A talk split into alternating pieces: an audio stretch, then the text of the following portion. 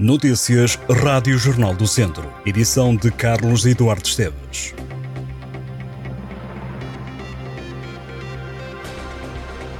A GNR deu esta segunda-feira início à Operação Páscoa 2023, que vai estender-se até o dia 11 com ações de sensibilização e fiscalização de trânsito para ajudar a reduzir a sinistralidade rodoviária e regularizar o trânsito durante as festividades.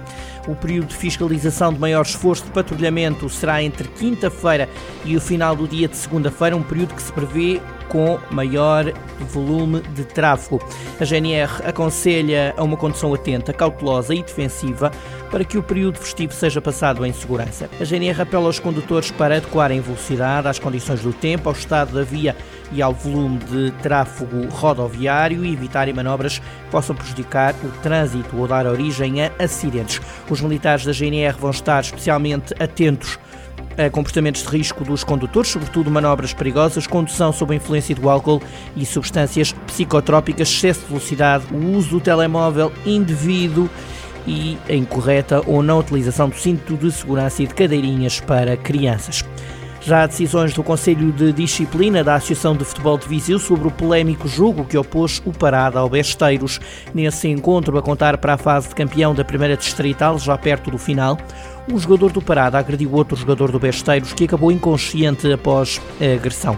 Horas depois, o Parada, em comunicado oficial, diz terem sido ouvidos insultos racistas em relação ao jogador que agrediu. O Conselho de Disciplina suspendeu preventivamente o atleta do Parada e instaurou-lhe um processo disciplinar. Da equipa de Castro Daire, um dirigente acabou também suspenso durante oito dias e multado em 32 euros e meio. O Parada foi ainda multado em 110 euros. Também o Besteiros foi punido com 130 euros de multa e um jogador suspenso. A Sampedrense atrasou-se na corrida pela subida à divisão de honra. A equipa de São Pedro do Sul perdeu o jogo grande da jornada 11 frente ao Val Açores e acabou a ronda em terceiro lugar a 5 pontos do primeiro classificado e a 4 pontos do segundo. A jogar em Besteiros, o Carregal o Sal saiu com uma vitória, 3-1. O Carregal está a um ponto do primeiro classificado e tem mais 4 pontos de vantagem para a Sampedrense. Faltam 9 pontos, 3 jogos. Conferimos os resultados. Jornada 11, Parada 2, Ceireiros 3, Valdaçores 1, Sapedrense 0, Oliveira do Douro 0, Campia 1 e Besteiros 1, Carregal do Sal 3. No handball, o Académico perdeu com o Sporting 30-40, jornada 19 da primeira divisão. Os academistas fizeram uma primeira parte de bom nível, mas não conseguiram resistir ao maior poderio dos Leões no segundo tempo. Ao intervalo, o Académico perdia por 4 golos. Os academistas voltariam a marcar 15 golos na segunda parte e foi a quarta vez no campeonato que os vizienses apontaram 30 golos. O Académico tem 27 pontos, está em lugar de play-off de despromoção. Na próxima jornada, os academistas jogam fora de casa contra o Adamaia. O jogo está agendado para o dia 15 de abril. O piloto da RS Sport Miguel Correia lidera o Campeonato de Portugal de Rallys, ficou em segundo lugar no Rally Casinos do Algarve. A equipa apoiada pela ARS Sport de Agar da Beira discutiu a vitória mas acabou por terminar em segundo lugar no Algarve, ao volante de um Skoda Fabia Rally 2 Evo.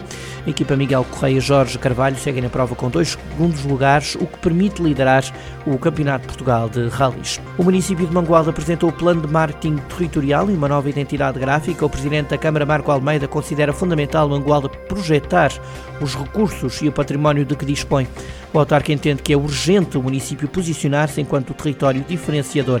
A ministra da Coesão Territorial, Ana Brunhosa, marcou presença na sessão de encerramento e destacou o empenhamento e compromisso da Câmara de Mangualde na promoção do território. Sobre a nova imagem gráfica e o novo plano de marketing mangualdenses, a governante defendeu serem ferramentas essenciais de apoio à coesão territorial que vão contribuir para fixar e valorizar os residentes, mas também para atrair novos talentos. Na nova imagem gráfica de Mangualde, a letra M está em destaque por ser a letra inicial de Mangualde e de marca. Na imagem surgem dois M's com espaço entre eles. O município explica que se trata de um convite para estar entre duas serras, entre dois rios, entre dois segundos. A Escola Superior Agrária de Viseu recebe na próxima quarta-feira uma ação de sensibilização sobre o tema da agricultura e produção biológica. A iniciativa da AgroBio, a Associação Portuguesa de Agricultura Biológica, e surge no âmbito da Campanha Nacional 2023 de Informação e de Sensibilização em Agricultura e Produção Biológica. Para alertar para a temática, a AgroBio está a promover um conjunto de ações, sendo que uma delas vai passar por Viseu pelas 10h30 da manhã esta quarta-feira, na Escola Superior Agrária. Nas sessões vão ser apresentados temas como o que é a agricultura biológica, apoios da PEPAC 2023 2023-2027, certificação, organização da produção e conta com a apresentação do livro Manual de Agricultura Biológica. A participação é gratuita, mas requer inscrição prévia.